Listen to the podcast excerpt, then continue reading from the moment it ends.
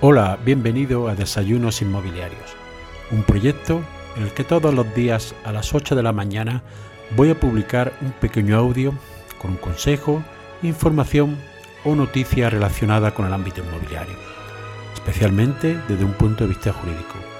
Mi nombre es José María Luque, soy abogado y me puedes seguir en mi página web abogadoinmobiliario.com. Para darte de alta las principales plataformas y seguir estos audios, lo puedes hacer en mi página web abogadoinmobiliario.com barra podcast. Hoy te voy a hablar de un tema que se está convirtiendo en una pesadilla, que es el Euribor. Como todos sabéis, el Euribor es el tipo de interés aplicado a las operaciones entre bancos de Europa. Es decir, el porcentaje que paga como tasa un banco cuando otro le presta dinero. Realmente no es solo un tipo de interés, sino la media a la que se prestan los bancos europeos el dinero a un plazo determinado. Existen diferentes formas de calcular el Euribor en relación a su plazo.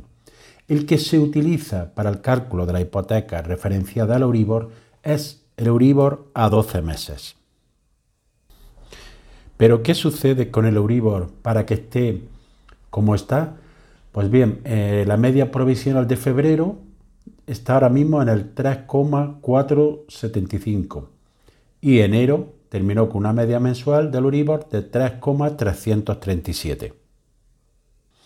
El Euribor, por tanto, no para de subir, pero si vemos la evolución que ha tenido durante los últimos años, hemos de decir que desde el año 2016 hasta el año 2021 ha estado siempre en negativo y sobre todo dio, rozó durante todo el año 2021 el menos 0,5, con diferente un poco por encima del 5, un poco por debajo, pero siempre negativo.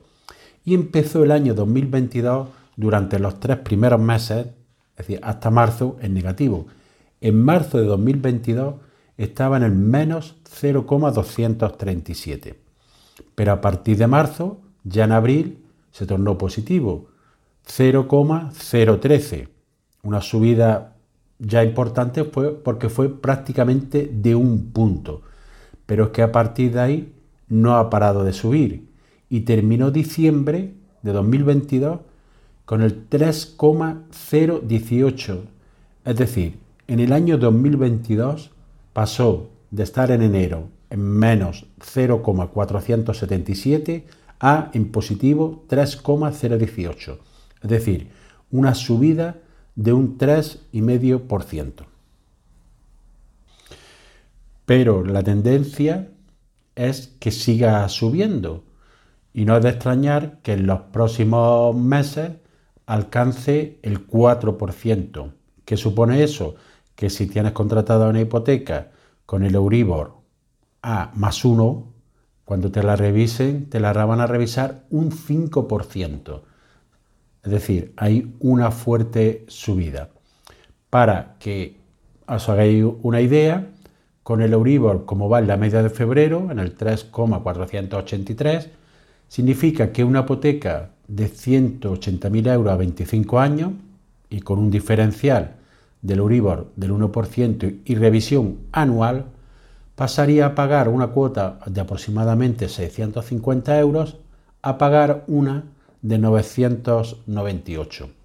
Es decir, un incremento de más de 340 euros mensuales. En el caso de que fuera una revisión mensual, semestral, perdón, el incremento se reduciría a unos 213 euros mensuales porque ya se habría revisado anteriormente en el año 2022 y ya habría asumido parte de esa subida correspondiente. Como he comentado anteriormente, el Euribor empezó a subir desde febrero de 2022 y pasó a positivo en abril del 2022. ¿Eso a qué se debió? Pues fundamentalmente, en primer lugar, a la inflación que había en la zona euro y una forma de controlarla es a través de la subida de tipo de interés que realiza el Banco eh, Central Europeo. Que y además se agravó por eh, la invasión de Rusia a Ucrania, que empezó en febrero de 2022, que hizo que la economía sufriera grandes convulsiones y un gran aumento de precios, como hemos visto, y un, descontrol de la inflación en todos los países eh, de, la, OCDE fundamentalmente y en todo el mundo en general.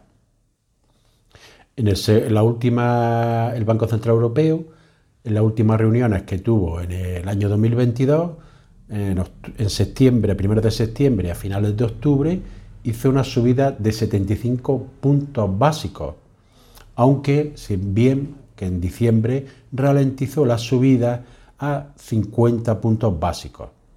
Pero en la última reunión, que se celebró el 2 de febrero, también volvió a subir su tipo de interés oficial en 50 puntos básicos.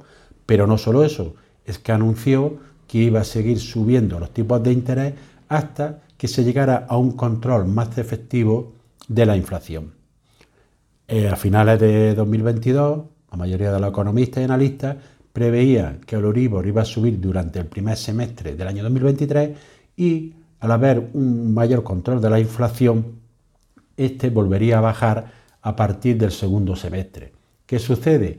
Que hasta ahora la inflación se está comportando de una forma que no permite ver a medio plazo que se vayan a producir esas bajadas, salvo que la situación económica y la situación geopolítica se normalice se permita controlar la inflación y así el Banco Central Europeo pueda empezar a bajar el Euribor.